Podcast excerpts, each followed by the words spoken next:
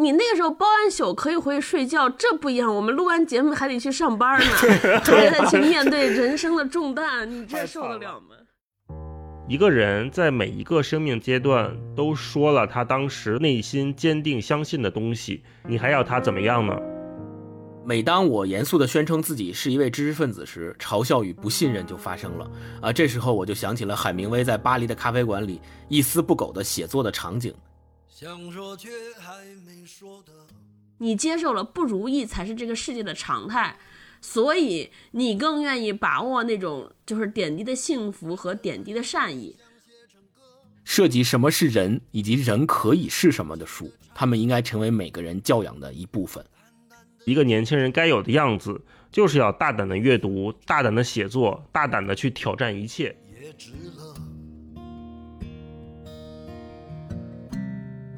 说不定我一生涓滴一念，侥幸汇成河。哎，大家好，欢迎来到新一期的文化有限，我是超哥，我是大一，我是星光。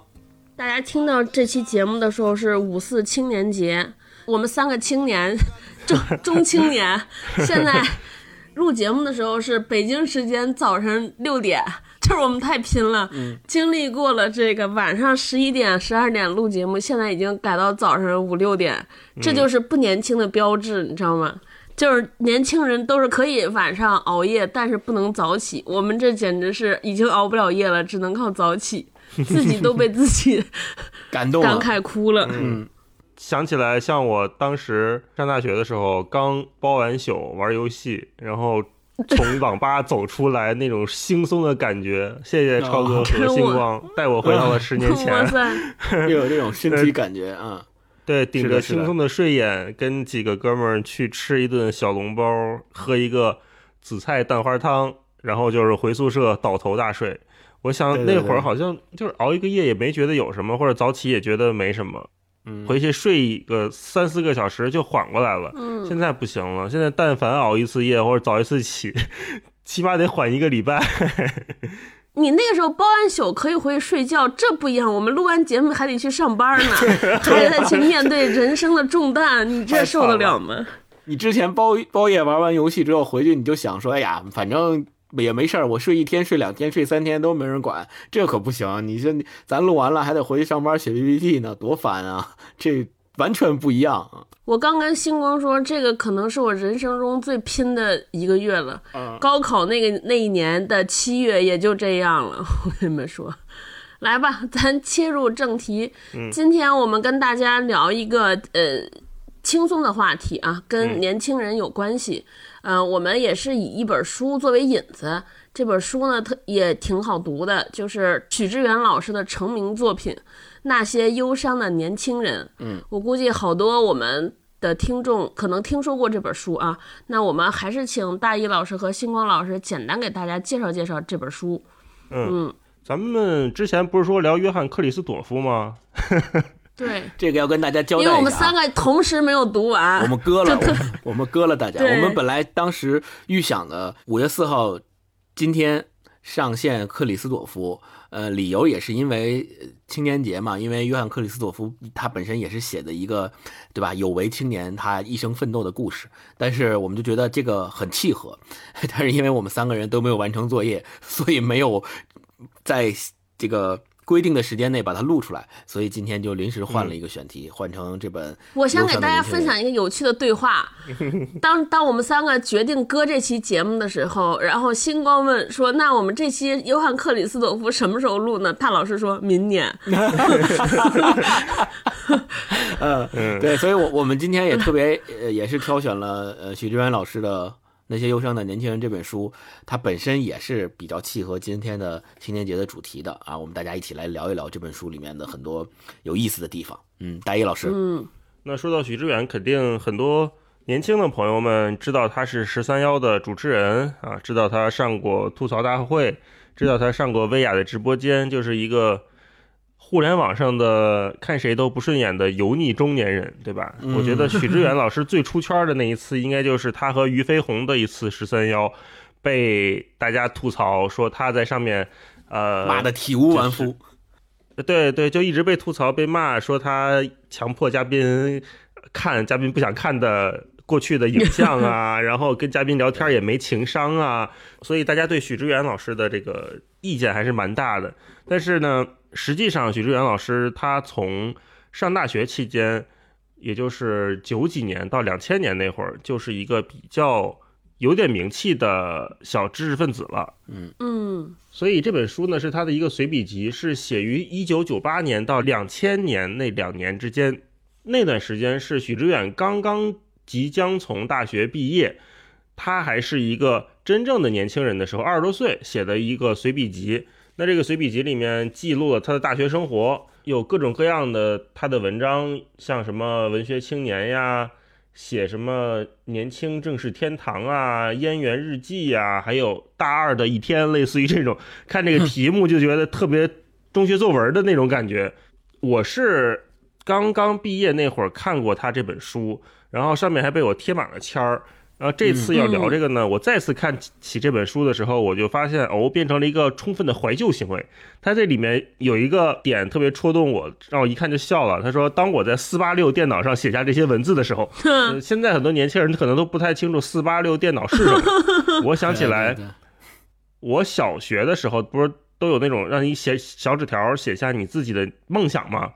我写的梦想是拥有一台六八六电脑。” 六八六电脑，因为那会儿好像最好的就是四八六电脑，然后五八六好像刚刚出，六八六还没有。我当时就想写的是拥拥有一台六八六电脑啊，所以我再次看这个书的时候，就发现许知远的年轻时代和我的年轻时代好像也隔了一段时间。然后呢，呃，特别像在看编辑部的故事那种感觉，因为我现在也在一个编辑部，然后也跟一帮。呃，就是做文字工作呀，或者做出版工作的人打交道。但是你在看编辑部的故事的时候，你能回想到那个时候的北京，那个时候大家骑着自行车叮叮上学，乘坐公交车，可能路上也没几辆车，那样的一个环境。然后看他这本书，就有一种两次怀旧的感觉。嗯，我想补充的是，《那些忧伤年轻人》这本书是许志远老师他的第一版，是在二零零一年出版的。刚才大家也说到了，他这里面的文章实际上是他在九八年到二零年这两年的时间里面陆续写的。然后二零一二零零一年的时候，他大学毕业，大学毕业以后就把这些文章集结成了一本呃这样的一本书，呃叫《那些忧伤的年轻人》。其实他是为了致敬菲斯切拉德的短篇小说。啊，然后这个菲斯加拉的短篇小说，我们在后面还会继续说。呃，二零零一年出版了这篇小篇书之后呢，他的自序特别有意思，他的自序叫《四十六年之后》，然后这个也是呃致敬了博尔赫斯，和博尔赫斯就说他以前出的第一本小说的时候，他就想到了，呃，就是博尔赫斯在出版他的第一本小说之后的四十六年，呃，他再一次回顾这个故事的时候，他发现四十六年之后的他博尔赫斯跟刚出版第一本小说时候的博尔赫斯，其实本质上还是一样的，就是他四十六年前写那本小说，最终，呃，四十六年前写下这本小说的人，最终还是四十六年之后的那个人，就是本质上两个人是是是相同的。然后，其实许志远是想用这样的一个寓意吧，来说明，也许他现在写下的这本《那些忧伤的年轻人》，四十六年之后他自己再看，还是会和。年轻的许知远，两是同样的本质，保持了同样的本质，这可能是他的一个愿望，也许也可能是他的一个期待。啊，这是他在第一版里面的自序。然后特别有意思的是，二零零六年的时候再版这本书，就是五年之后再版，他又写了一个序，就叫五年之后，他又讲了这五年的过程里面他的一些思想上的变化，以及他怎么样看待五年前的这本书。然后在二零一一年的时候，这本书又一次再版，就是十年了。他又写了一个序，叫《十年之后》，然后又讲述了这本书出版之后十年他的这些想法有没有变化。然后二零一九年是。又再版了一版，二零一九年这一版是迄今为止最新的一版，他就写了十八年之后。所以你如果你手里的现在这本书是二零一九年这一版的话，你会看到四篇序言，分别是以倒序的方式排列的，是十八年之后、十年之后、五年之后，然后就是他刚出版的时候写的四十六年之后。就你这样看，还是特别有意思的一个排列。那我们往下聊聊这个读这本书的感受。你们俩应该都是读过两遍，对不对？但是我这次读没有，就是从头到尾，呃，读完也是挑的其中一些文章读的。哎呦，之前那一遍是读过的。对，你们现在读和年轻时候读有有什么特别大的不同吗？戴老师，我这次读的时候，我就是重点翻看了一下我当时贴的那些签儿，我发现，可能让我现在在读这个书的话，我不会在这这些地方划线了。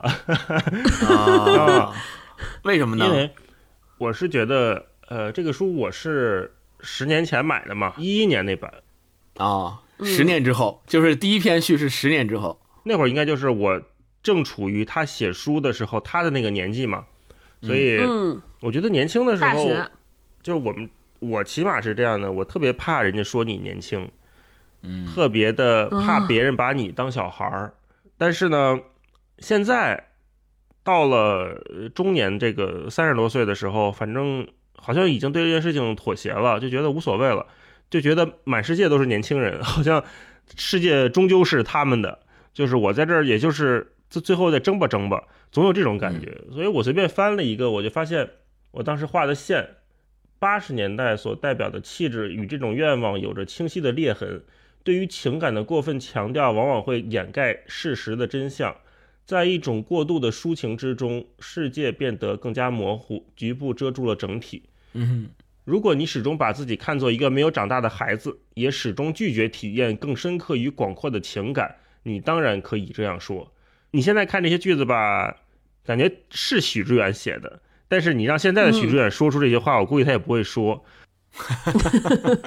他在这里面还写了高晓松在高晓松的纪念集的文案上，这位八零年代末的代表人物不断重复着流泪，白衣飘飘。乃至鼓足最后的勇气，不过将是录音机的声音放得大一些。高晓松有效地挑逗起两代人最脆弱之处。八零年代的年轻人在自己愈发苍老时，而在青年时的知识结构与个人情怀愈发被置于边缘时代时，只能通过怀旧来让自己回到青春而强大的年代。而九零年代的人，他们的强说愁的年纪决定了他们对此不可抑制的亲和力。在我们为高晓松。及他所代表的八零年代的情节感动时，却忘记了这种情感的幼稚与偏狭。你看，许知远作为一个七零后，还挺瞧不起这个以高晓松及其为代表的八零后的情节感动，他看不上这个。但是现在我们在看的时候，觉得都是一群。中老年人啊，对吧？对，都是一是一代人，没谁也不会。你你谁跟谁也没差了多少，就典型的五十步笑百步，就这种感觉。如果你现在让一个，关键现在长得还有点像，你就浮现出他们俩的脸，感觉那个气质都一样的。原来说这个事儿呢，可能许志远不乐意，你现在这么说，估计高晓松不乐意了。高晓松老师已经成功减肥了。反正我就重新翻这些划线的地方，觉得特有意思啊。星光怎感觉怎么样？我我的感觉就是，呃，当年看他那本书的时候，我我读的也是十周年纪念版，所以我呃刚才说到自序那部分的时候，刚翻开，在我读的纸质书里面是十十年之后的自序，然后特别我印象特别深刻的是，他在十年之后的那本自序里面写到说，嗯，呃，在一些时代，呃，这种自我发现可能被暂时遮蔽。现实的压力、群体的盲从、虚假的诱惑，都可能令人放弃这种发现。人们不倾听内心的渴望，回避孤独与焦虑。躲在通行的规则背后，但人们也终究会发现，这种生活其实不值得你过。你越回避自己的内心，越茫然无措。然后我当时看到这段的时候，我觉得他写的特别好，就觉得他点出了这个时代人们所具有的通病以及困境。然后等到我呃昨天再看的时候，发现他前面有一个呃十八年之后，然后十八年之后他是这么写的：十八年之后的自序更短。他说：“不知该庆幸还是悲哀。”即使年过四十，很多人还是把我与这本书联系在一起，似乎这近二十年的尝试并无意义。我还是那个迷惘、焦灼、往住在二十八楼的北大男生。不过，或许他们是对的。不管我去了多少地方，写下多少不同题材，多么徒劳的令自己深刻，就本质而言，我没跳出这本书的情感与智力框架。对，所以，我我。看到这个自序之后，就就这么短两段，十八就十八年之后，我看到这个之后，我再回想起当年看他呃这本书里边的这些文章，我就知道他一个男的在四十之后再回头看他二十多岁写下的文字的时候，一定是这种感觉，就是你也许会觉得自己那个时候的这些东西特别中二，或者觉得自己当时思考的怎么这么浅薄，但是你仍然会承认这些东西就是你写的，你没有办法去摆脱它，就是处于你笔下的这个现实，而你也在这之后会生出一种认同，认同于说我就是这么过来的，我没有办法改变这个路径。那当年的我他就是这么想的，现在的我也许跟当年我的想法不一样了，但是我仍然愿意承认。那个幼稚的中二的呃年轻人，他就是我的年年轻时代，这个就是我的感觉。嗯，我补充一下，还有一点就是，现在大家对严肃的东西，我觉得是带有一种嗯嗤之以鼻，或者是有点瞧不上的。在十年前或者是十几年前那个环境的时候，大家会觉得严肃是一个值得表扬的品质，因为你正在认真的思考，对，你能把。你的思考的过程，不管是通过论坛还是通过这些文字梳理出来，你去点出这个时代即将面临的问题，这是一个大家愿意表扬的品质。但是在现在我们当下的这个社会里，更多的人会对这样的东西嗤之以鼻，会觉得说怂，对吧？你把这些问题发现了又怎么样呢？你你你行你上呀，对吧？我觉得现在，更多人对这种问题的揭露和记录变得有点麻木了，然后导致他们也更喜欢娱乐化的东西。这也像许志远这书里面，他也点到说，电视让人让人浅薄。那会儿他还去看电视嘛，但是他会觉得网络会不会带来一个新的不一样的生态？但实际上也并没有。我觉得徐徐老师应该是。从年轻时代就对人性悲观，然后一直悲观到了中年，中年到中老年的时候开始有点无奈了。那算了，我为了生存是吧？我也得跟你们玩一玩，变成了这样的。上了吐槽大会。对呀，你看他上吐槽大会，我倒觉得好像有一点洗白了一点，就是大家还觉得哦，这个人还可以啊，就就不是那么的不合时宜。嗯，对，超哥呢？我读这本书两个感觉，一个就是扑面而来，感觉就是青春、年轻。对，就是首先就是他在书里边就是 diss 一切，你有没有觉得？嗯，就是我觉得这是年轻人才有的品质。就比如说他，他其实很简单。我看那个整个燕园或者他描写大学生那段经历，我我感觉他可能本身就是因为他这个文科生选了一个计算机专业，然后这个对对现在的专业不满意，觉得学不进去，然后就开始上升到一直在批驳整个中国的大学教育。我就 对。我觉得这个就是，特别是二十岁年轻人要做的事情。对，啊，我读这个时候不知道为什么一下想到了韩寒，我不知道你们有没有感觉，就是八零年的代表可能就是韩寒，韩寒当年出的那些杂文集，我就老老在读的时候老在幻想，就是如果有一个机会和徐老师，甚至比如说和韩寒坐在一块聊聊天儿，就特别想问问他们现在看到自己当年。就是在网络上和人论战，包括大，包括许志远老师在这个现在二十多岁的这个书里边批驳各种各样的东西，看不上各种各样的东西。他四十岁自己再看二十岁自己写下的那些文章是什么感觉？就就我自己羞不羞耻？对，我我不知道你们俩有没有写过那种，我就是有一段时间四五年前吧。就是突然间有有有有一个人把我之前上学时候就是校内网，当时在校内网，现在叫人人网，写的一个日记转给我，我当时就想说，为什么这个网站还不倒闭？我这写的是什么？就感觉自己根本无法面对自己二十岁的自己，就都都不是中二，我就感觉每天就是那种为父亲为父什么强说为父心事强说愁强强说愁。就就不知道为什么，就是二十岁，就是每天好像就特别不快乐。那徐徐老师的不快乐是愤怒，我的不快乐就是就特别颓丧啊。对，就是简直是为赋新诗强说愁那种。对，这是一个感觉，就感觉年轻。第二个感觉就就觉得年轻真好。就就是你知道，就是我我看那个徐老师写的好多文字的时候，我就想说，如果放到现在，这每一个文章会不会被网暴？肯定会被网暴啊！你，你看那个，咱们前一段时间聊那个陈春成夜晚的潜水艇，你看豆瓣上不给他网暴成啥样了？说他说他蹭蹭人家那个热热点嘛，蹭人热度。人家那年一年一个年轻人写的第一本小说能写成这个水平，完了还被一帮人骂说你就是蹭别人热度。这是什么样的情况？这不可想象啊！刚翻的那个文章，我而且我就是老脑补网网友会怎么网暴他。嗯，要不网友怎么网？对，就是那个，你看那个，我读有篇叫《荒原上的我们》，就是他 diss 网络作家，尤其 diss 了网络美女作家，然后他就说什么。这是一群叫嚣遗忘历史的女人，她们全部依靠的不过是几次短暂的情感经历，或者几十次可能刻骨铭心的性爱体验。比起平常的女人，这些东西已经足够她们卖弄出几十万字了。就是说的时候，我就感觉有一堆女权主义者在底下骂她，你知道吗？就就会说她。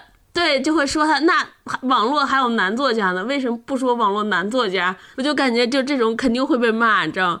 我觉得就是他的很多内容，也就是产生在那个年代，如果写写于这个年代，可能根本不行啊。这本书是许知远老师大学时候吧，应该大三大四那个时候写的。或者是大学刚毕业那个时候写，大概是二十三四岁。我不知道这个二十三四岁，你们在阅读的过程有没有勾起你们俩的回忆？就是想到了自己二十三四岁的时候，就是在干嘛？我跟大老师，我们两个人看的时间点都应该是二零一一年前后了，也就是这本书都已经出版十年了。所以就是刚出版的时候，二零零一年，我们两个还没有上高中呢。对，所以就是呃，年龄上面是有跟许志远的大学时期是有断代的，相当于，呃，所以我们没有能够在呃呃，就是如果我们在他这本书出版的时候就读，那应该也跟应该就不是在大学时候读，就跟他写这本书的年龄是有差距的。但是我们在大学时候看到这本书以后。我们是感觉有十年的一个代差，嗯，是还是有差距的。但是他本身写的这些东西，放在十年后，哪怕是放在十二十年后的今天，还都是有价值的。就我觉得他点出了很多最本质的一些点，就比如他说这本书他写到了很多，他自己在序言里面写到说，他觉得我们像古代的或者像以前的那些。大作家、大思想家去吸收和融入他们思想的方式，就是引用。所以他在这本书里面引用了很多我们现在能够叫得出名字，甚至叫不上名字来的这些作家和大作家的作品以及他们的思想。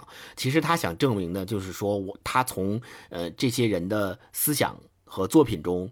汲取到了很多的营养，然后内化成了他自己的想法，要么他表示赞同，要么他表示不赞同。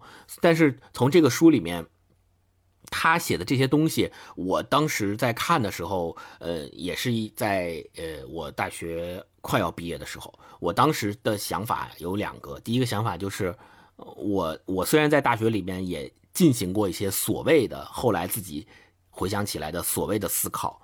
但是我觉得我的思考的深度和广度与许知远在大学时候所思考的深度和广度是完全不可同日而语的。就是他他比我深太多了，他比我看的书就看的太多太多了，而且他想的那些事情也不是呃我能想得到的，包括对所谓的思想、对社会、对互联网等等的这些思考，我都我都想不到。你想大学的时候，我我读林达的。近距离看美国都看得我非常激动，更别说其他的作品了。对，所以我是觉得，呃，许志远老师能够有今天的江湖地位，还是有有道理的。不是所有人都能成为许志远，这个我觉得，呃，是是有原因的。这是第一点。第二点是，呃，我当时呃看了这本书之后，除了很多的段落和很多的点我很赞同以外，就像这本书里面经常出现的一个意象，就是迷惘。就是我，我读这本书的时候，我我依然跟他一样，对很多问题，我觉得他说的真对，然后频频点头。但是我跟他一样迷惘，嗯，不知道该怎么办，也不知道该怎么解决。我觉得这是无解。也许这些这个书里面的很多题拿到现在，你去问徐志远。他也许还是依然是没有答案，他可能有现在二十年的社会经验和生活阅历之后，他会有更深层次的体认，他会觉得我当年说的这个东西还是对的，呃，还是本质上没有问题的。但是他会给这些观点增加很多生活上的丰富的维度，去充实它，去补充它，但他也许依然是没有答案的。呃，就像现在我们重新读他的这这个这这些作品的时候，我们也依然会认为这些问题，他提出的这些问题没有解决答案。嗯，然后另外就是我回想了一下，我二十四岁在干嘛？我二十四岁应该是研究生二年级，那个时候在国外，在国外每天在实验室里面去疯狂的做实验，就是过着两点一线的 枯燥生活，每天就是宿舍、实验室、食堂。就这几个地方，然后基本上每天都沉浸在自己的项目里，每天都在想我怎么样要把这个实验重复枯燥的重复着，然后并且要拿到好的数据，然后把论文写出来。这个就是每天自己的想法，然后平时也没有什么呃其他的多余的活动，就是上上网之类的。你就是书许志远老师在书里边批评的那些人，那些无聊的大学生。大老师回忆起啥来没？我我回忆起来我。就刚才开头说的嘛，就早起的感觉让我想起了网吧包宿出来的那个 迷茫的感觉，就不知道今儿这一天我要去哪儿，我要干啥。人生的终极问题，你打哪儿来，你要去哪儿，是吧？对，就是我看这个书啊，就想到几个点，一个是他这里面提到的很多问题呢，都是真问题，也都是真诚的。我想起啊，之前很多人说，就是说罗永浩频频打脸嘛。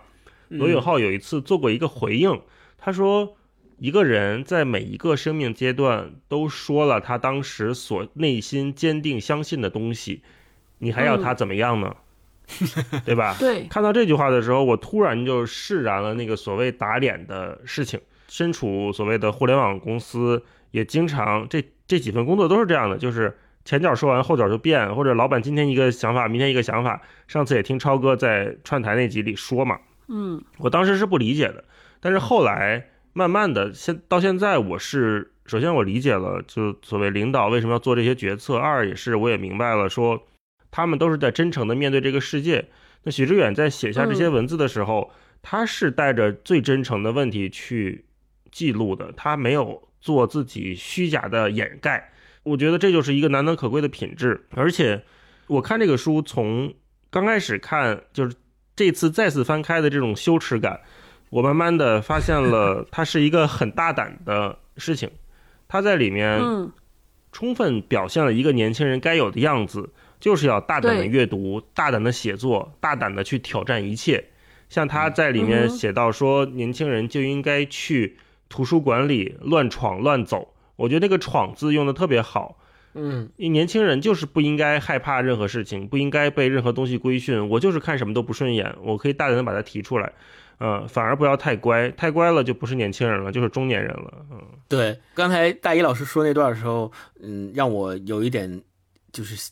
共鸣。许志远在这本书里面，他呃在自序里面他写过，他说：“每当我严肃地宣称自己是一位知识分子时，嘲笑与不信任就发生了。啊，这时候我就想起了海明威在巴黎的咖啡馆里一丝不苟的写作的场景。坚守严肃让人尊敬，同时也意味着你有被嘲弄的危险。”我读到这句话的时候，我脑海中不断浮现的就是这些年来，许志远老师作为一个油腻的中年人，不断的被现在这些零零后和一零后的年轻人们嘲弄，但是他还仍然坚守着他自己的所谓的严肃。他不光是被零零后、一零后嘲弄，他也被同龄人嘲弄啊！你看他跟马东那一期十三幺，他跟马东是完全两一两种对两种不同的，怎么说呢？那集看的我还有点尴尬，我都有点。看的我都有点出戏，就是我觉得两个人都聊到这个程度了，还能继续往下聊，就没有聊崩，就不会觉得说站起来就是我我我设想过一个场景，如果这两个人都往前倒二十年，然后都同样还是用两个人各自所在的立场聊，也许就会因为年轻气盛，有一方人忍不住了，站起来说：“你这说的什么玩意儿？道不同不相为谋，老子走了。”一扭就走了。我觉得，我觉得正是因为他们两个人都经历了二十年社会的。规训和毒打，才才让他们两个觉得说不行。即使我们觉得话不投机半句多，我们两个也得坚持着在这儿把这期节目做完，把它聊完。但确实两个人在聊的东西里面格格不入。我是我当时是觉得格格不入，对，所以就是还还挺尴尬。我我跟你我跟你看这期节目的感觉完全相反，是吧？我那天还说呢，对，我我觉得一样是吧？对，我觉得他们两个是非常能够理解和认同对方的。就是许知远是一个特别好的提问者，他用他自己的那种，他不是一直说嘛，说如果你对这个世界没有偏见，就说明你对这个世界没有看法。所以他其实是在用那种偏见的人设，然后提问，然后得到回答。马东是一个非常好的回答者，我觉得他们俩都非常认同马东的说法。比如说，他认同这个世界上只有什么不不到百分之五的人愿意回忆历史，愿意学习知识，更多人爱享乐。我觉得许许知远也是认同的，然后他们俩甚至我能感觉到有些惺惺相惜，只是节目的效果或者通过剪辑的手法让他们看出来表现场有一些尴尬，但我觉得他们俩完全不尴尬，就是他们是一个非常好的，就是在一个段位上，在一个咖位上。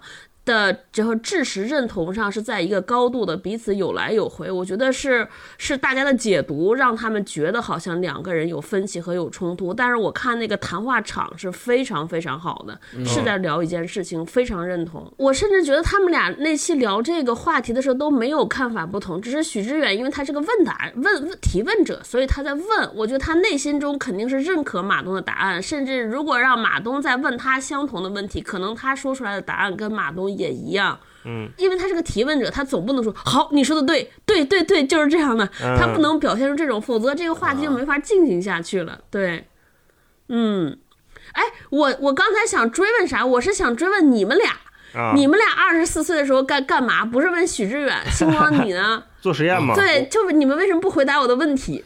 其实没干啥，就是不断的重复，嗯。学习，然后学习的东西也都是现在没用不上的，对，就是现后来没有用上，就是做实验，不断的做实验，然后写论文，就干这些事情，也没有在知识生活上和徐志远老师所说的，就是跟这些大作家、大思想家们有过过多的交流。呃，虽然我也蛮喜欢看书的，但实际上肯定是没有徐徐渊老师看书看的那么多了，而且也没有产生出他在书里面所想到的那么多的观点以及那么深深远的这个。这些东西都没有，嗯，就所以我觉得，所以我觉得迷惘嘛，就是还是感觉时间被自己浪费了，但是我又不知道该怎么办。你也许让我重回十年、二十年前，让我重新再过一遍。我我可能还是依然是会这么过，因为我不知道该怎么过。就那个时候真的是不知道该怎么过。你现在回想起来，你会觉得说，哎呀，那个时候我要能再抓紧时间多看一些书，或者是那呀，那个时候我应该抓紧时间干点什么。我我现在也许就会更怎么怎么样。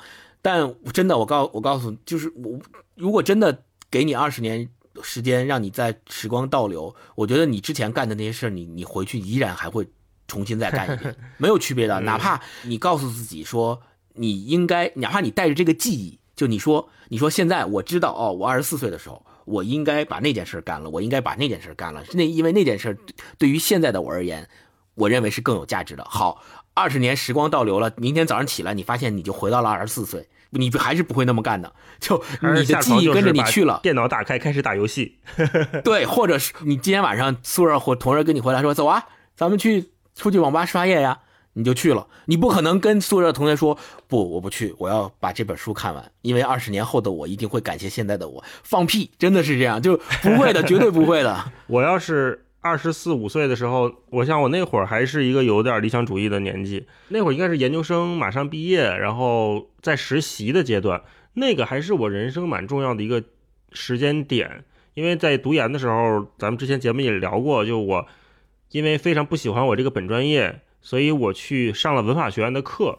那会儿我对文法学院那个老师的课非常的喜欢，那也是我打开了眼界，就是打开了我对呃文学或者是文化方面的兴趣的那个阶段，特别重要。然后那段时间也经常的一块跑读书会，因为刚去做媒体嘛，就各种读书会去去去看。然后我还记得我第一次见到一个活着的作家的时候。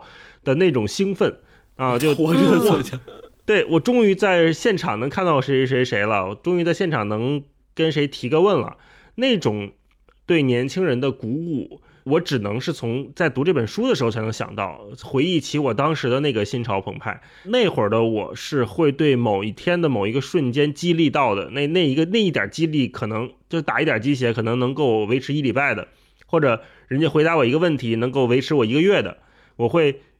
根据当时现场谁说的某句话，奉若圣旨一样的去相信他，去遵循他，觉得哇，他人家都人家都这样了，说的肯定对呀，对吧？但是现在，当我再去看，呃，这些作家或者是更多人的发言的时候，我会想到，哦，这是他现在当时的观点，他并不能够成为我接下来人生的参考，我的人生参考只能靠我自己来提炼来写下来。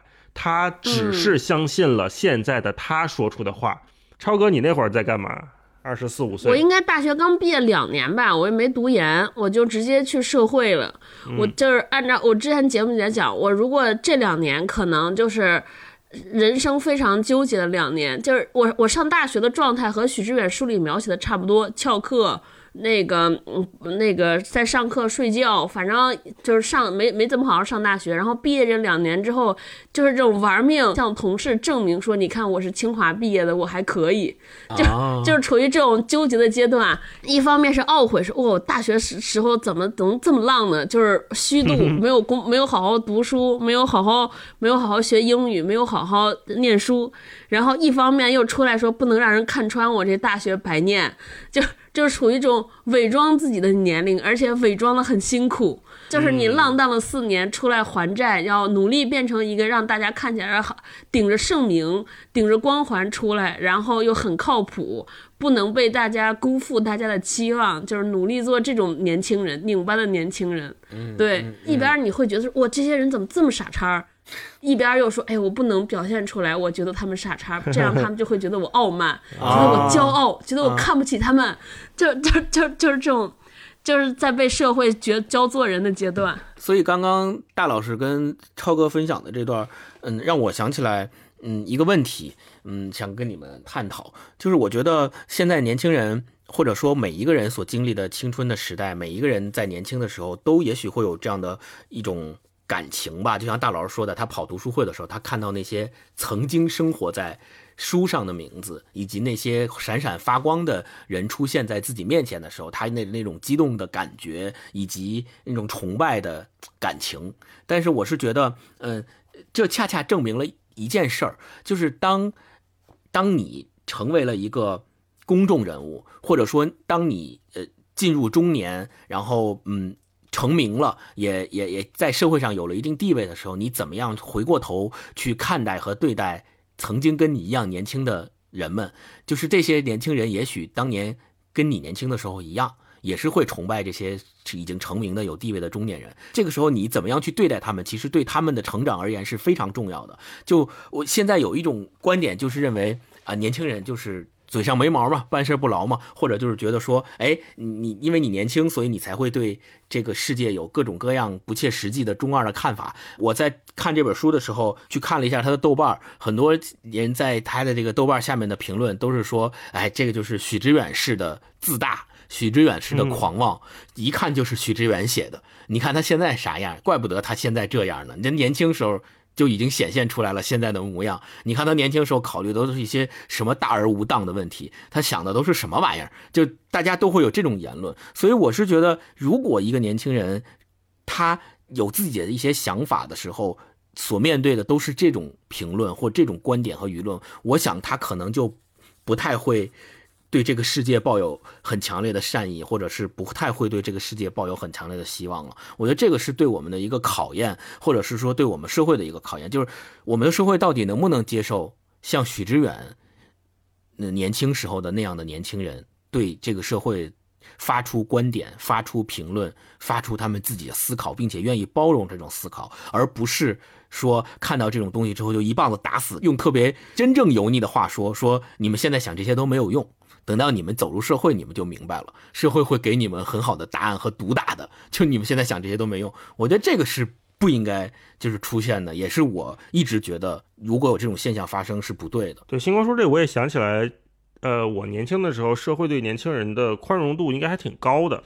就像我刚到媒体去实习的时候，我又不是学这个的，我又对媒体一无所知，我甚至分不清新闻和评论到底有什么区别。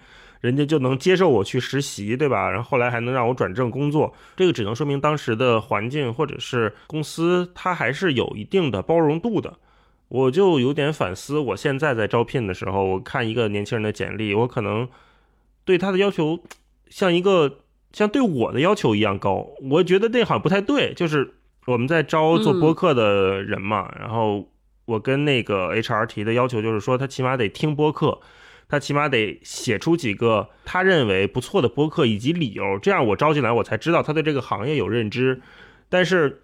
我突然想到，如果这个要求拿到当时我来求职的媒体的时候，让我写出几个优秀的媒体人，或者写出几个优秀的媒体，让我对这个媒体有认知，我是完全做不到的。如果把我放在现在的这个位置的话，那我就错过了这个机会。我可能对这个行业有好奇心、有热情，但是因为我的某些方面的原因被拒之门外，不管是对这个年轻人本人，还是对这个行业来说，可能都有点遗憾。嗯，但是。现在这个社会又没有了那么长的时间和成本让你去消耗，就像我刚到原来那个媒体公司的时候，那是一个事业单位哦。事业单位，呃，坦白讲就是吃喝不愁嘛。那领导一天上班也没什么事儿，那你来个年轻人愿意面试、愿意聊聊的话，那就聊聊呗，对吧？那你愿意试试你就试试呗，啊，反正我们这儿活儿也没那么重，可能是这样啊。但现在你说到一个创业公司，到一个小公司，或者到互联网大厂。没有给年轻人这么长的学习和适应的时间了，他们是的，必须一来就上手，必须一来这个活儿就像那个齿轮一样，对吧？一来就严丝合缝的卡卡在这里，就哇哇就开始转，不然就不行。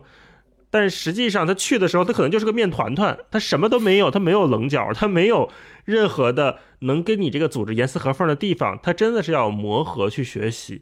哎，我现在就是有点替这些年轻人觉得担忧，觉得挺难的。或者换句话说，实际上我们设想这么一个场景：二十年前，许知远他在大学里面写下的这些文字，在他大学毕业的时候就集结成了这本《那些忧伤的年轻人》，说明在那个时候的出版界，还是有很多人慧眼识珠。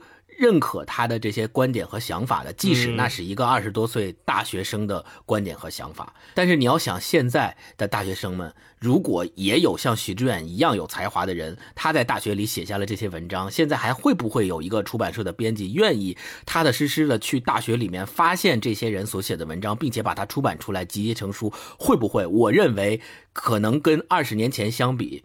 这种现象会越来越少，这种机会也会越来越少，因为越来越多的人现在会把每一个人当成放在整个社会的价值体系下面去考量，说你能为我创造什么样的价值？你到我的公司来，你的人效是什么？你的人力成本是什么？你我给你多少钱？你能给我多少钱？你能给我带来多大的价值？就这么讲吧，一个大学毕业生像徐志远这样拿了这样一本书，他到一个媒体公司或者到一个现在的什么创业公司。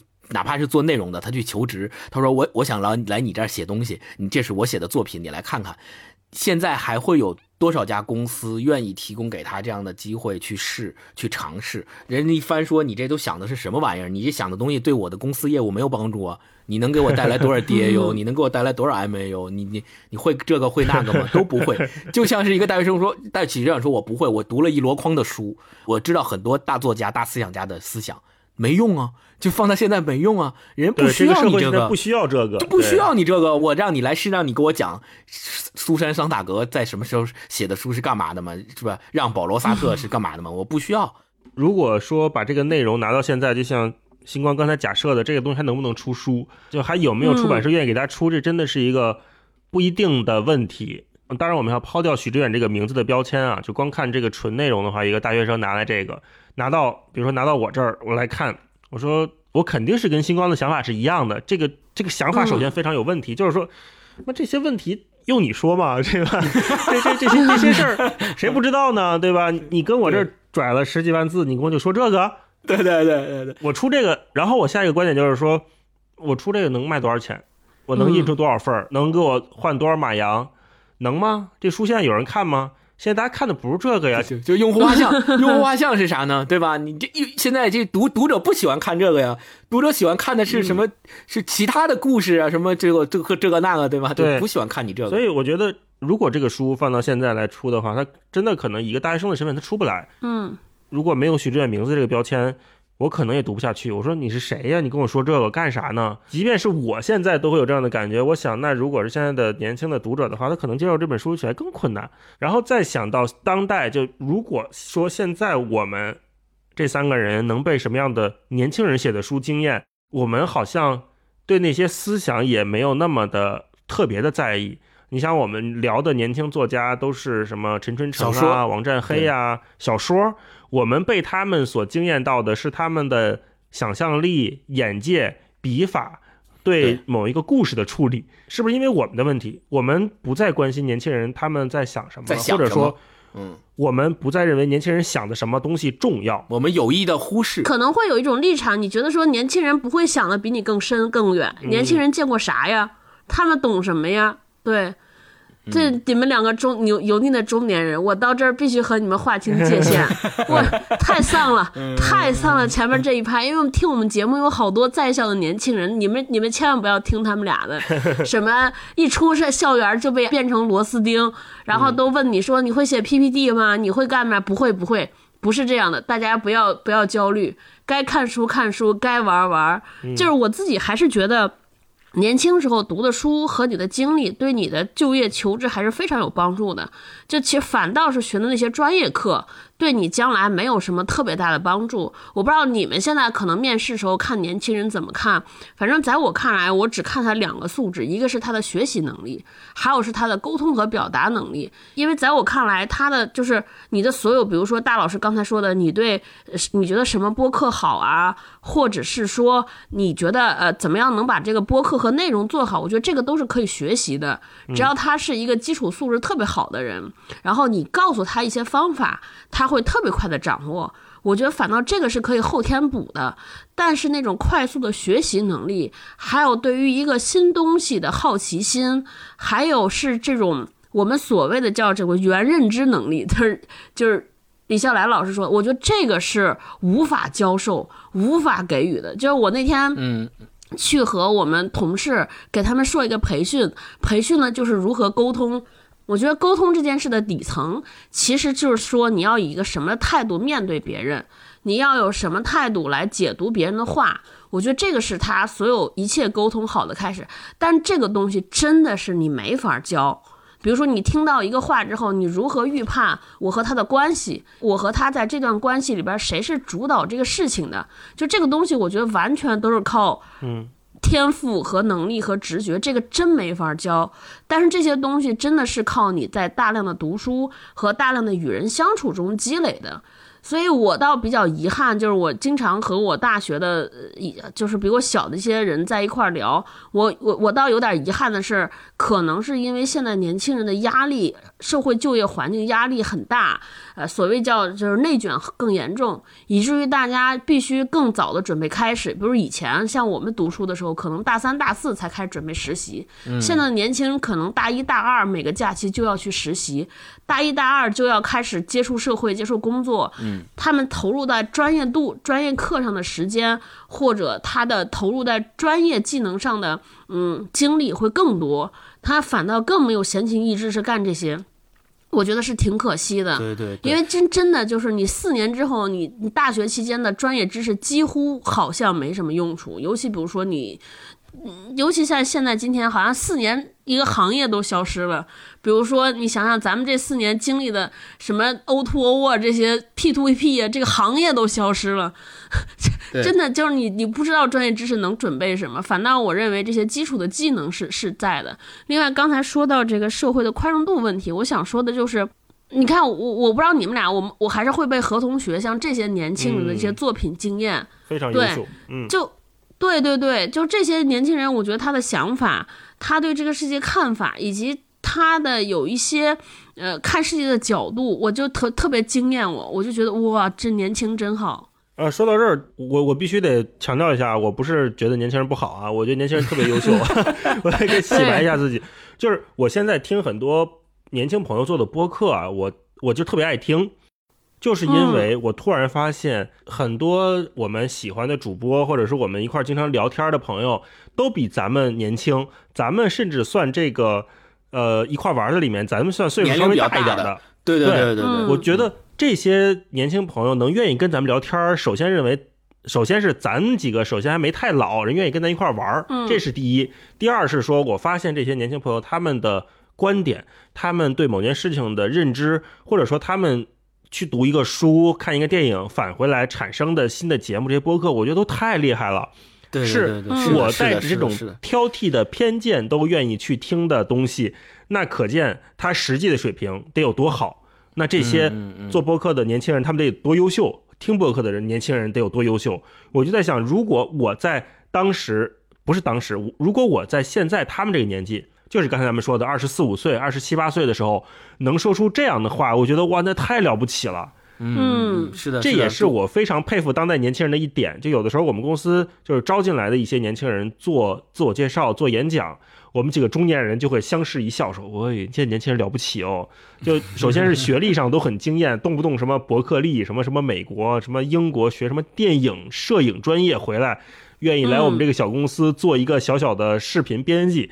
要么就是学什么社会学的，学什么全球史的，愿意回来说在我们这儿做一个编辑，跟老师打磨这个打磨那个，我就觉得哇了不起，真的是了不起，真棒。所以从这方面讲，我对这些年轻人又是非常乐观的，我也是嗯很喜欢他们做的东西，我很爱听。上次前两天我跟猛哥有一次聊天，他问我你你为什么这么爱听这几个播客？我说就是因为他们优秀啊，就是因为我也很好奇现在年轻人会对。这些时下的热点，他们怎么看？他们会想，我也是，对我得保持自己不被这个时代这么快速的 扔掉，所以我得抓紧年轻人的步伐。太难过了，我跟你说，我也我也得我也得说一下，今天五四青年节，确实我们前面谈论的很多问题，呃，有可能表现出了一些稍微有点丧的这个。这个气氛，但其实我大一老师刚才洗白了一下，他我也想洗白一下我自己。我想，我我我我们短点洗白啊，洗白短点。我我我们并不是觉得现在的年轻人越来越不好了，相反，其实恰恰是大一老师说的，正是因为我们觉得一代的年轻人比一代更优秀，所以我们更不希望。一代又一代的年轻人，慢慢慢慢的被社会的一些不好的东西所污染、所规训，变成了泯然众人的那种状态。我们更希望的是，越来越优秀的一代一代年轻人脱颖而出、拔地而起，而不是一点一点的像像我们一样，一点一点的。也许我们年轻的时候跟你们一样有朝气、有蓬勃的那个能、那个这个力量，但是。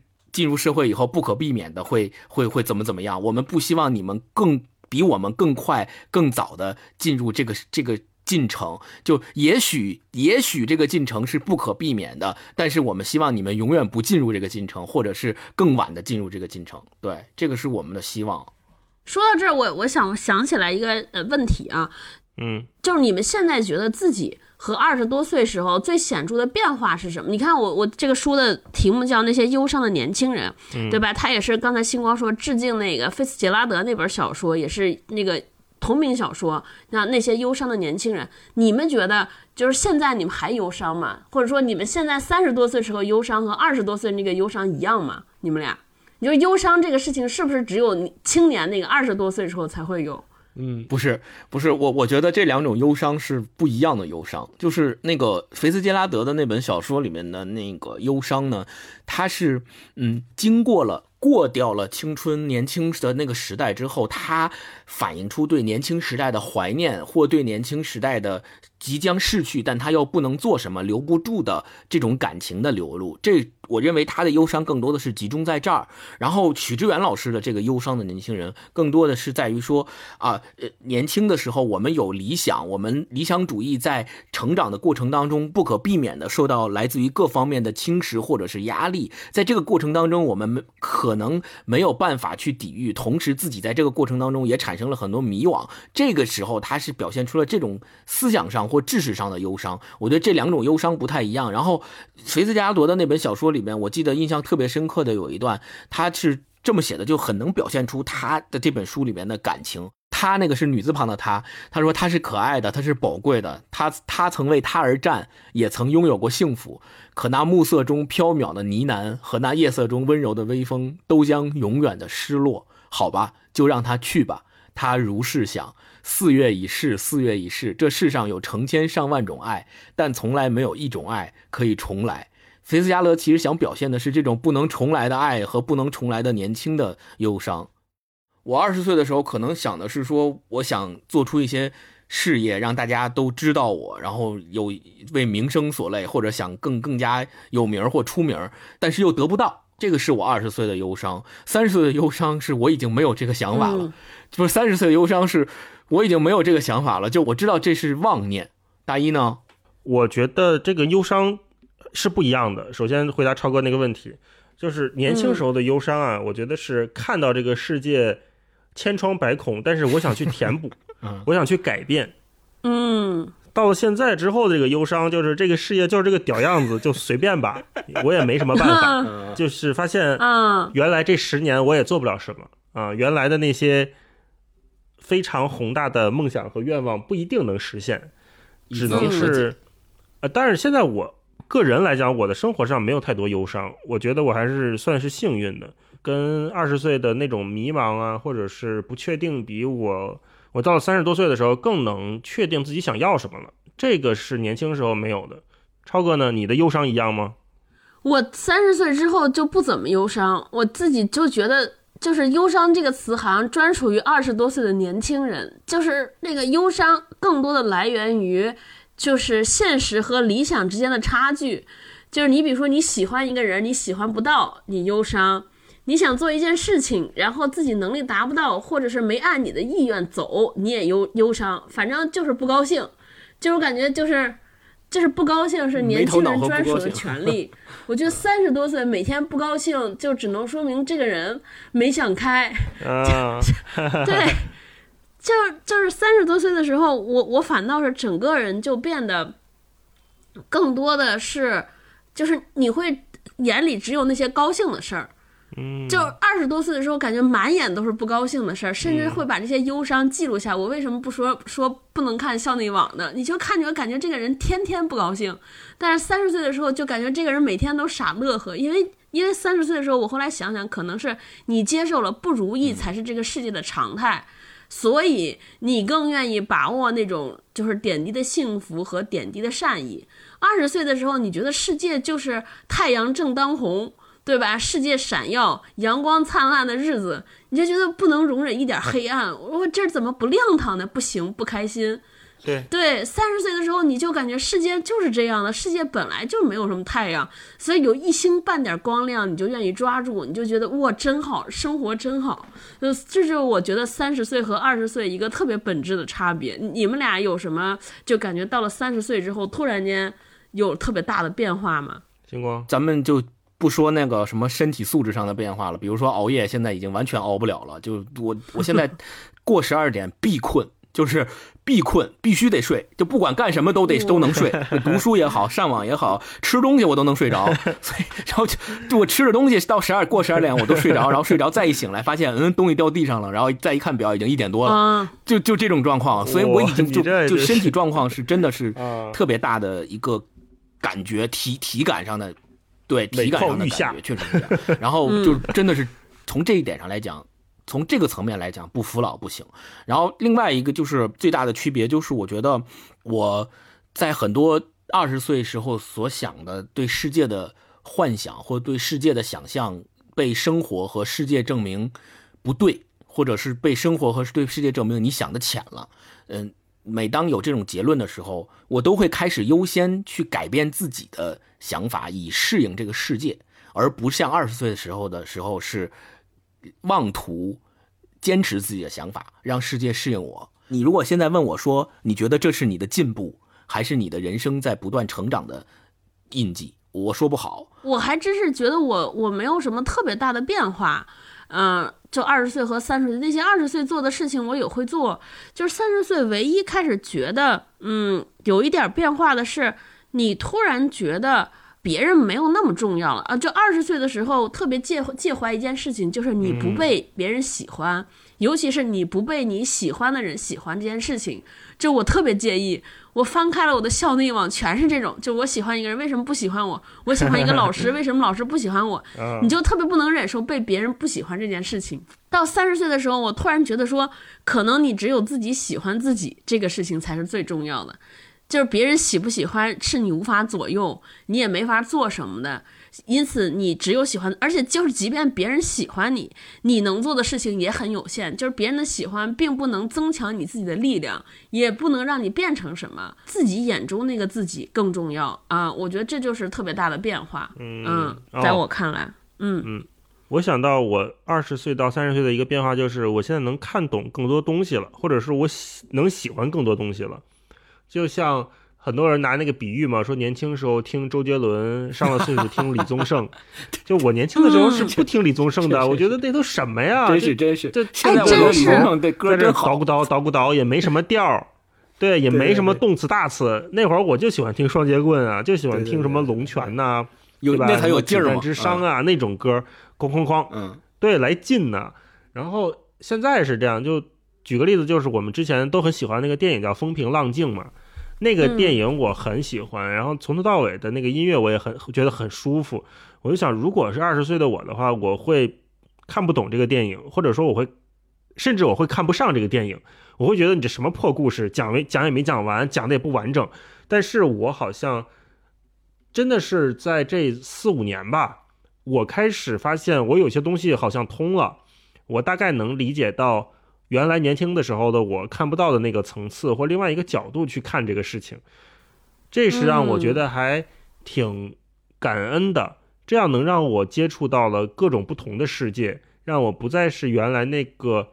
当然，你说现在那种有劲儿的歌，个别的我也喜欢啊，但是好像那个世界的那个触角多了一些，打开了一些，就像那个树根一样，好像慢慢的有分出好多新的小杈来，更能够体会和认知世界的丰富性。对，所以这就回到前面说的那个观点，就是现在很多年轻人，因为他们从小接触的东西更多，他们看的东西更多，眼界更广阔，他们能更早的天然就比我对他们能更早的跟这些东西共情。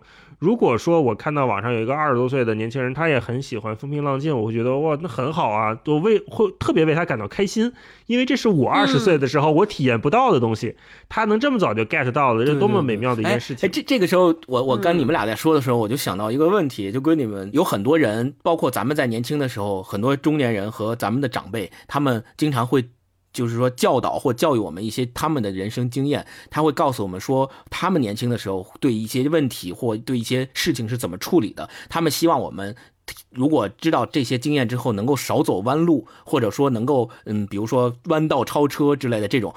咱们呢，咱们就是每一代人跟每一代年轻人都不一样。你们觉得，就是每一代人在从年轻。成长的这个过程当中，他是不是一定有某些东西是非得他自己经历了，他才能够融入进他的生命当中的，而不能靠上一辈的人给予他一个现成的指导，说你看我曾经也经历过跟你一样的事情，我是怎么做的？如果你再经历跟我一样的事情，你应该那么做，或者是你不要像我一样走同样的弯路，就是或者更总结一下这个问题，就是你们认不认可？就是。不撞南墙不回头这句话是对的还是错的？嗯，我我是挺同意的。我觉得就是是不是撞南墙不一定，但至少是你对那个问题已经有了切肤的痛感，又有切身的体会了。就你可能对答案没这么在意，比如说如果有一个人来询问说你应该恋爱的意见或者工作的意见，至少他已经必须到了那个痛点的时刻，这个时候可能你的建议也好才有意义。就如果就什么都没有发生，就干问说，如果找工作，我是找 A 还是找 B？我觉得这个大概率是没有什么，没有什么意义。所以，就如果咱们探讨清楚这个问题，就能引就能有很多问题，其实都有比较清晰的答案了。就如果我们都认同说，很多事情就得你自己有切身的体验和经历之后，你才对这个问题有实实在在的认知。不管这个认知是对是错，也谈不上对错。那也就意味着说，作为一个呃。已经不再年轻的人，其实对比你更年轻的那些人提所谓的建议或意见，其实这种事情就能少做就少做。对，因为不听话是年轻人的特权，但是老生常谈又是中老年人的通病。对，是的。嗯，在这个矛盾上面就是不可调和的，那就算了吧。啊，我觉得就是两边都可以少做一点，各干各的，各干各的，对，就就互不干扰。最后进行一个例行推荐环节，咱一人说两个吧，就来两轮。那我先分享一段吧。这一部分呢是在他在讲阅读，然后他是在讲王朔啊。我觉得王朔也是从青年到中老年，好像都有一股青年气在他的体内啊。嗯，我成长的历史也正是不断的发现这种副作用的历史。我越来越无法容忍王朔语气中的嘲讽与故作的不正经。当越来越多的人以一种王朔用腻的腔调来呼吁王朔不要假正经时，我希望王朔正经起来。不管是我看金庸，还是我看王朔，王朔的真诚与严肃都被过于完事的语言所削弱。而当我目睹了参与这场混战的人群中的素质之低时，我越来越意识到，我们需要的已经不再是嘲讽，而是深沉的建设了。至少，我想先建设自己。从一九九五年到今天，我的身体膨胀了十公分，也因此，我越发的清晰地认识到我体内精神资源的稀缺，体内那条河流的狭窄，所以我开始阅读一直忽略的古典作品。那些严肃而深沉的文字与情感，在我二十三岁这一年突然变得亲切无比。他们给我提供了一个如此广阔的境界，他们没有给我带来笑声。却不断的让我投入到一种心灵的激情当中。这就是我刚才前面说的，当他在二十三岁的时候就能理解到那些古典作品里面的深沉的激情的时候，我还在打游戏，我就觉得，哎呀，自愧不如。我可能到三十三岁甚至四十三岁的时候才能体会到那种古典的深沉，我就觉得很羡慕。嗯，星光啊？呃，我分享一段是启源老师这本书里边有一有一篇叫《重回经典》。啊，他是这么说的。他说，一九九零年的某一天，纽约杂志电影专栏作家大卫·丹比突然意识到自己成为一个只读新闻、时事书籍以及各种杂文的人了。他对此有点气愤，他开始怀疑他的行为是否离生命的本来意义越来越遥远。于是，在接下来的一年里，他回到了六零年代读书的哥伦比亚大学，重新研读了在西方历史中占有重要地位的经典著作。从最早的荷马史诗到亚里士多德，再到卢梭、尼采，乃至现代的西蒙波伏娃和伍尔夫，这是哥伦比亚大学的核心课程。它显示了校方对于西方传统的极度推崇。它的目的再明确不过，不管这些十八岁的学生以后干什么、做什么工作，他们都不该没有这一传统的住房。这些书是一些最直接的涉及什么是人以及人可以是什么的书，他们应该成为每个人教养的一部分。为什么我把这段单独拍出来说？是因为昨天晚上，呃，我看了一个话剧，是一个单人的话剧，叫《一个人的莎士比亚》。他讲了一个故事，就是一个老教授，他一生对莎士比亚极度推崇，并且甚至他把莎士比亚的著作融入了他的生活。他的很在很多关键的时刻，他都会。嗯，引用或重读莎士比亚的著作，然后他认为这个著作给了他人生无限的养分和养料，并且滋养了他的人生。就是这个故事本身很感人，然后那个话剧也很好，所以我我就想到了，联想起了徐娟老师这本书里面刚刚读到的这一段，我觉得他说的是非常对的，就就是很有很有可能有很多人觉得这些所谓的传统或所谓的经典，在现在已经过时了。啊，没有必要再重新读了，并且很多都是大部头，对吧？我们我们想要做的这个经典重读计划，很多都是大部头，就是也很难读得下去，也很有压力，然后也没有时间去读。现在层出不穷，每个月都会出很多新书在这儿。为什么我要自己重读那些经典的东西？我觉得这个他回答了这个问题，答案就是这些东西，他对一个人的滋养和对一个人的这个人生，就是叫什么？涉及什么是人，以及人可以是什么的书，他们应该成为每个人教养的一部分。对，我觉得非常重要。嗯，超哥，就是我读这本书的时候，就是勾起了我很多对于大学校园的回忆。我比如下边这段，他说：“北大图书馆前的草坪曾经是一片歌声的。初夏的傍晚，夜悄悄地拢来，吉他声就会响起，歌声就会传来。”于是我们就会陷入或伤感或激昂的心境之中。这时候，天是暗蓝色的，月是皎白的，浅绿的草在愉快的生长，年轻的心在一起歌唱。这是高晓松利用他的才情与经历营造的那个校园时代。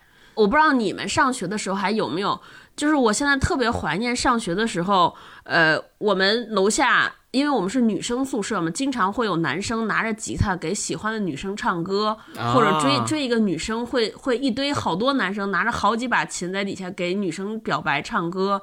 就是我后来大学毕业好多年之后，我还回了一趟清华的操场。我现在朋友圈的那张图片就是我那个时候回去时候拍的，也回去看到年轻人操场上在弹吉他。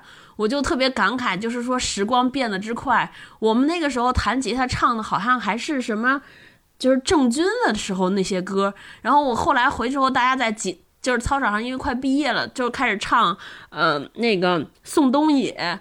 就是我我我还我觉得还挺有感觉。我觉得弹吉他唱歌好像是校园时代专属的一个特权。你很难想象现在还有什么人会会拿着吉他唱着歌追一个姑娘。对我那天还感慨呢，因为我这这两天在翻海子的诗集，海子的诗集，我在想说，现在有了微信时代，是不是年轻人年轻人还写不写情书？年轻人还会不会给女孩唱歌？这种表达的浪漫的手段还有没有？就还是就在微信上说一句说“我喜欢你，愿意做我女朋友吧”？就如果这个写情书、写纸条、唱情歌这个环节都没有了，我还觉得挺遗憾的。大老师，你再分享一段。那就说刚才我说在图书馆乱闯乱看的那一段吧。嗯，这一段是许志远写图书馆的，他说。我不知道有多少北大人是因为这座四层楼里那些一架又一架落满岁月与历史灰尘的黑色书籍来到北大的。那么多留着黑色头发、充满年轻的脸孔，在据说有四百五十万册之巨的图书馆中寻寻，寻找他们渴望的知识、奇遇、兴奋、浪漫、未来和欢乐。在这里，他们试图回望昨天，描述今天，憧憬明天。而这些书籍又养育了一代又一代中国知识界的中坚力量。北大图书馆还是这座校园的自由精神的典型象征。真正的知识不是由教授讲解出来的，而是自己摸索寻找出来的。北大的教授鼓励学生去那些书堆里乱闯乱看，因为这样或许能够撞出一些门道来。因此，那些讨厌课堂里的冰冷板凳的人，在这里寻到了绝好的归宿。多少的北大学子满怀深情地回味过图书馆给他带来的欢乐和帮助。从北大往事里那些对于图书馆充满了浪漫色彩的文字里，我们看到了真正的北大的自由精神。嗯，看到这一段，我就想起来，我自从毕业，我就没有再去过图书馆，也再没有嗯有这种体验了。嗯，我想那应该也是一段很美好的经历吧。补充一下，大一老师说的去图书馆，因为我们上大学的时候，我对图书馆最深的印象都是期末的时候，为了疯狂复习，然后去图书馆占地儿，因为那个环境好，大家都不高声说话，所以。复习特别好，就基本上去图书馆很少借书，所以我还是借着大一老师说的这个事儿，希望大家多去图书馆。多去图书馆干什么呢？不是上自习，是多去图书馆借书、看书，享受他给你提供的这些现在对于已经走入社会的我们而言已经不太容易得到的资源。对，享受这些真正有意思、有好的资源。那我要分享的是，许志远在他的呃首版自序里面写的，他说：“我的序言快要结束了，这里面。”充斥着让人痛恨的自以为是，以及一个年轻人不知深浅的狂妄。但是，如果你抛弃掉这些表面的不适应，你应该可以看到，这里面充满着海明威初学写作时的认真与坚定。你也应该会依稀看到四十六年之后的我的样子。那时候我已经苍老，眼睛应该没有失明，可能也拄着拐杖，可能狂妄之气已经淡去，但是肯定依然严肃与认真，依然坚信伟大的思想。与灵魂，对，所以我我为什么要说这段？就是我觉得读到这段的时候，还是蛮让我感动的。因为每个人在回顾自己年轻时代的时候，都会认为自己有过让人痛恨的自以为是和不知深浅的狂妄。但你怎么样去对待这种自以为是和狂妄？你怎么在未来的岁月中让它成为你的滋养，而不是与自己对抗？呃，与社会、与世界、与自己和解，我觉得这是不管是年轻还是在离开年轻的时候，我们应该不断的去思索的一个问题。嗯，我最后分享一段是《大二的一天》那一篇里面，就是这个这个太棒了，我读的时候直乐，你知道吗？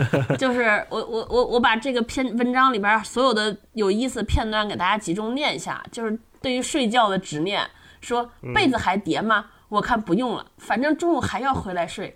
人不能总是把精力浪费在不必要的重复事件中，都不划算。年轻人邋遢一点是个性，整日一尘不染的，跟个姑娘似的，多没味道。然后这是早晨起来对于睡觉的描述，然后就是接着要去上课，说。高数老师总是勤奋的让人汗颜，除了几个习惯占座的物理系女生，就数他到的早。都五十多岁的人了，上来就是满满一黑板公式定理，而且课上一句废话不说，一节课下来唇干舌燥，满身的粉笔灰，除了肃然起敬，我实在是无话可说。老师说的再辛苦，总是给人感觉缺乏乐趣，睡意又浓了。人该顺其自然，庄子说的，既然困了就睡吧，何必死撑着听课，反正也听不懂。然后就是中午又可以午睡了。床，我亲爱的床，老有魔力把我吸引上去。姑娘和床两者不可兼得的时候，真不知道该选哪个。然后是夜里，该睡了，十二点了，有点饿。小六，你那儿有饼干吧？拿出来，别藏着了，省得明天再坏了。差不多饱了，有点困了。我的枕头真舒服，真希望明天早晨断水停电，老师出不了门，再让我睡个三天三夜。就我读这个话，就是读这篇文章的时候，就觉得跟我心中的许志远老师的人设有特别大的反差。就是我特别想象哪天如果有机会碰见许志远老师和他聊天，我就特别想问问，就是把这篇文章拿出来给他读一下，看看他现在看到他大二时候的自己到底是作何感想。这个书里边一直启发我，就年轻人就该有年轻人的样子。就我觉得，就这种，就是这篇文章，就是特别有年轻人的样子，就不想上课，然后坦诚的面对自己懒，挣扎纠结，我觉得特别好。这就是年轻，对，这就是青春。对，人不轻狂枉少年嘛。让我突然想起来那个。孙红雷演的那个黑社会老大的那个片子里面有一句特别经典的台词对白，以前我们在上大学的时候经常互相拿来互怼，就是那个他他去火并人家其他黑帮，那个黑帮老大被拿枪指着头跟他说：“年轻人不要太气盛。”然后刘华强直接说：“不气盛叫他妈年轻人吗？” 就是这个特印象特别深刻。对，好，进入就是最后推荐环节啊，那我推荐。其实坦白讲，许知远老师的书我都看了，每一本我都看了，港台内外的我都看了。因为我觉得，就刚才我们虽然说这么多，就是他有争议的地方啊，但是他个人对我来说还是一个陪伴了我青春时代的一个精神的，不能说偶像吧，但也是一个精神所在的。一个人在适合的时候读到适合的书，是一件非常难得且珍贵的事情。所以我推荐许志远老师的。一本可能在大陆还没有出版的书叫《抗争者》，这个呢是他当年去寻访了两岸三地这些对社会问题，甚至是对历史问题有和主流不一样看法的人，他去跟他们做访谈，访谈的笔记和他的感想的随笔。《抗争者》这本书我非常喜欢，然后里面也提到了一些我们现在不能提到的名字，所以 如果大家有。渠道能科学上网看到这本书的话，我建议大家去看一看那个，就是因为那个书它出版的时间也没有太最近，应该是前几年吧，前三四年左右，所以你能看到许知远这个人他的整个人的改变，在这个过程当中，它是一个循序渐进的过程。当他发现他做不了什么的时候，他会回到历史里面去重新重启梁启超嘛。从内核上讲，这个人是没有变的，这个人是值得我们尊敬的一个人。呃，我推荐呃一本书吧，嗯，这本书是大家也非常熟悉的这个网红罗永浩老师，他他写的一本书，对，叫《生命不息，折腾不止》。这本书讲的收录了他从二零零九年到二零一四年。六场，他做了六场一个理想主义者的奋斗，这个主标题叫一个理想主义者的奋斗的这么一个巡回演讲。然后这本书收录了就是这个巡回演讲的文字稿。呃，如果你没有看过他巡回演讲的视频的话，我觉得这本书是非常值得阅读的，因为这本书里面有他惯有的幽默，同时也有他惯有的坚持。你能看到一个年轻人吧，就契合今天的主题，就是罗永浩作为一个年轻人，并且他不像。嗯，许志远老师那样，呃，上过中国这么好的大学，呃，一开始就接触这么多古往今来的这些大作家、大思想家。他也没上过大学，是一个小城市出来的人，但是他自己也有他自己的理想主义，并且在这么多年的过程当中，不管是对吧，大家也都明白，做手机啊，哎，这个各种欠欠债，然后又还债，各种反正各种事情吧，在这些事情当中，他一直在坚持着自己所坚持的那些底色和。和底线的东西。我觉得这个是非常重要的。他可能是一个，嗯，我为什么喜欢他？可能也是有很多人非常非常讨厌他，讨厌他的人跟喜欢他的人几乎一样多。但我是那个喜欢他的人里面的一员，所以我觉得他的这个成长的过程和他这么多年的大家肉眼可见的奋斗历史，我觉得是有很多值得学习的地方。对，所以推荐给大家这本书。嗯，好，超哥，那我给大家推荐个电视剧吧，与青春有关的日子。啊对，这个是改编自王王朔老师的小说，玩的就是《心跳》，根据这个小说改编的。然后编剧和导演都是叶京，就是讲了一些部队大院孩子那个特殊的年代成长起来的孩子，这和爱情和青春有关的回忆，我觉得还挺好玩的。推荐给大家看看，然后有有文章，有佟大为，还有陈羽凡老师，对吧？现在可能也见不着陈羽凡老师了，但大家可以在那边回味一下，这是陈羽凡老师和白百合老师的爱情奠基之作，对，大家可以回味一下。